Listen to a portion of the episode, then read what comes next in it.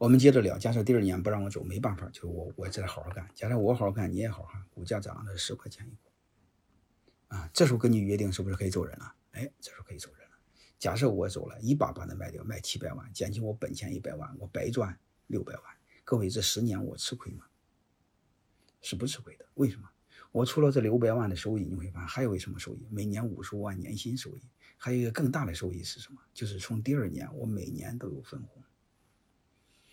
啊，华为的每年分红的收益率是在百分之四十往上，泰山管理券是在五十往上。假设我你们稍微低一点，好吧，保守你怎么着得二十到三十吧，啊，所以二十到三十的收益率也是很高。你算算这七八年多长多少时间？八年多多少钱？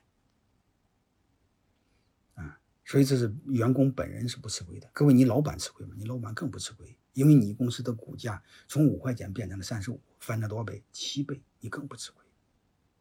如果这个人离开，你把股份收回来，你会发现你一股没少，但公司翻了七倍，你吃亏吗？你更不吃亏这不就是一个双赢的游戏吗？这是第一个。第二个，我再接着问大家一句话：各位，正常情况下我是不会离开的，为什么？这个为什么要锁八年？各位能意意识到吧？嗯，为什么不会离开？第一，他。我有第一个就是人过了这七八年之后他已经老了，啊就不管用了，再走也没人要了，对吧？还有一个呢，这个锁定期还有一个逻辑，强制性度过磨合期，因为我们都有七年之痒，你说到第八年他不痒了，他不就不离开了，对吧？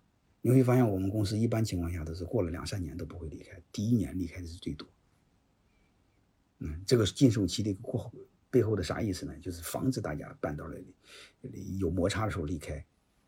就是让你强制性度过磨合期，这是第一个。第二个，我再给大家思考一下背后的逻辑。假设是我吧，我脑袋灌水了，我非要差一天，就是九点九九年离开，我这二十万的股份怎么处理？是按五块、按十块，还是按三十五收回？嗯，你们提前一定要做好约定，少一天都不行，按原价回收。不然的话，我是不承担任何风险，因为我随时可以按市场价回收，能明白了吗？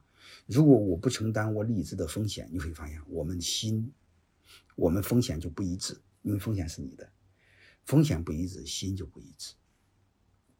而且我刚才不是说过吗？两个人合作与否、团结与否，取不取决于共享的利益，而取决于共享的风险。所以你们在制定协议的时候，一定不能少写一句话。少一天都不可以按原价回收。